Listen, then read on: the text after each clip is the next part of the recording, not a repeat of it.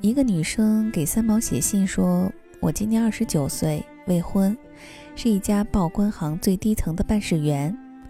常常在我下班以后回到租来的斗室里，面对物质和精神都相当贫乏的人生，觉得活着的价值十分……对不起，我暗淡的心情无法用文字来表达，我很自卑，请你告诉我，生命最终的目的何在？”以我如此卑微的人，我的容貌太平凡了，工作能力也有限，说不出有什么特别的兴趣，也从来没有异性对我感兴趣。我真羡慕你，恨不得能够活得像你，可惜我不能。请你多写书给我看，丰富我的生命，不然我真不知道活着还有什么快乐。三毛是这样回复他的。不快乐的女孩，从你短短的自我介绍中看来十分精心。二十九岁正当年轻，居然一连串的用了最低层、贫乏、暗淡、自卑、平凡、卑微、能力有限这许多不正确的定义来形容自己。以我个人的经验来说，我也反复思索过许多次，生命的意义和最终的目的到底是什么。目前我的答案却只有一个，很简单的一个，那便是寻求真正的自由，然后享受生命。不快乐的女孩，你的心灵并不自由。当然，我也没有做到绝对的超越。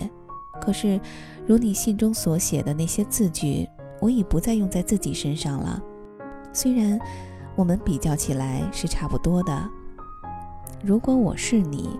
第一步要做的事是加重对自我的期许与看重，将信中那一串又一串自卑的字句从生命中一把扫除，再也不轻看自己。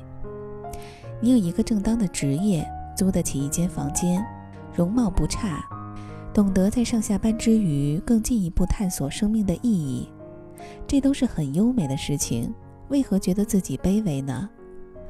你觉得卑微，是因为没有用自己的主观眼在观看自己，而用了社会一般的功利主义的眼光，这是十分遗憾的。一个不欣赏自己的人是难以快乐的。当然，由你的来信中，很容易想见你部分的心情。你表达的能力并不弱，由你的文字中，明明白白可以看见一个都市单身女子对于生命的无可奈何与悲哀。这种无可奈何并不肤浅，是值得看重的。很实际的来说，不谈空幻的方法。如果我住在你所谓的斗室里，如果是我，第一件会做的事情就是布置我的房间。我会将房间粉刷成明朗的白色，给自己在窗上做上一幅美丽的窗帘。我在床头放一个普通的小收音机，在墙角做一个书架。给灯泡换一个温暖而温馨的灯罩，然后我要去花市，仔细地挑几盆看了悦目的盆景，放在我的窗口。如果仍有余钱，我会去买几张名画的复制品，海报式的那种，将它挂在墙上。这么弄一下，以我的估价是不会超过四千台币的。当然，除了那架收音机之外，一切自己动手做。就省去了工匠费用，而且生活会有趣的多。房间布置的美丽是享受生命、改变心情的第一步。在我来说，它不再是斗室了。然后，当我发薪水的时候，如果我是你，我要给自己用极少的钱去买一件美丽又实用的衣服。如果我觉得心情不够开朗，我很可能去一家美发店。花一百台币修剪一下中年不变的发型，换一个样子，给自己耳目一新的快乐。我会在又发薪水的下一个月，为自己挑几样淡色的化妆品，或者再买一双新鞋。当然，薪水仍然是每个月会领的。下班后也有四五个小时的空闲，那个时候我可能去青年会报名学学语文、插花，或者其他感兴趣的课程。不要有压力的，每周夜间上两次课，是改换环境又充实自己的另外一个方式。你看，如果我是你，我慢慢的在变了。我去上上课，也许可能交到一些朋友。我的小房间既然那么美丽，那么也许偶尔可以请朋友来坐坐，谈谈各自的生活和梦想。慢慢的，我不再那么自卑了。我勇于接触善良而有品德的人群，这种人在社会上仍有许多许多。我会发觉，原来大家都很平凡，可是优美，正如自己一样。我更会发觉，原来一个美丽的生活，并不需要太多的金钱便可以达到。我也不再计较异性对我感不感兴趣，因为我自己的生活一点一点的丰富起来。自得其乐都来不及，还想那么多吗？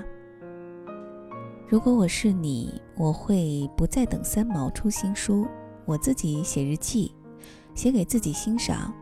我慢慢的会发觉，我自己写的东西也有风格和趣味。我真是一个可爱的女人。不快乐的女孩子，请你要行动呀，不要依赖他人给你快乐。你先去将房间布置起来，勉强自己去做，然后你就会发现事情并没有你想象的那么难。而且兴趣是可以寻求的，东试试西试试，只要心中认定喜欢的，便去培养它，成为下班之后的消遣。可是我仍然觉得，在这个世界上最深的快乐是帮助他人。而不只是在自我的世界里享受，当然，享受自我的生命也是非常重要的。你先将自己假想为他人，帮助自己建立起信心，下决心改变一下目前的生活方式，把自己弄得活泼起来，不要任凭生命在做赔本的流逝和伤感。起码你得试一下，尽力的去试一下，好不好？享受生命的方法很多很多，问题是你一定要有行动，空想是不行的。下次给我写信的时候，署名“快乐的女孩”，将那个“不”字删掉，好吗？你的朋友三毛。曾经简单的以为梦想并不远，童话的世界，故事会因我改变。怪我的梦太绝对，没想过后退，体会酸酸甜甜的滋味。今天世界就在你我面前，感谢自己没有认输的决定。这一刻，我要学会坚强，追逐着梦想。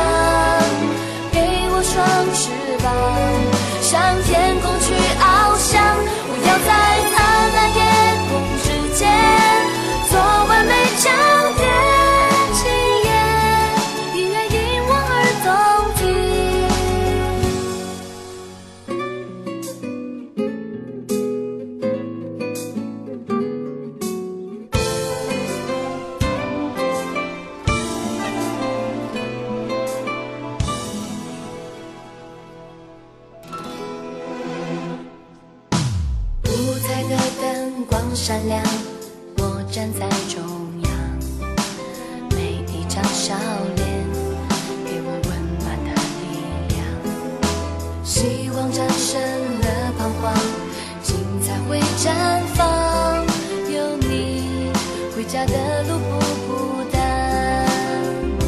今天，幸福就在这一瞬间，感动的泪已流。下过千百遍，这一刻是你给我力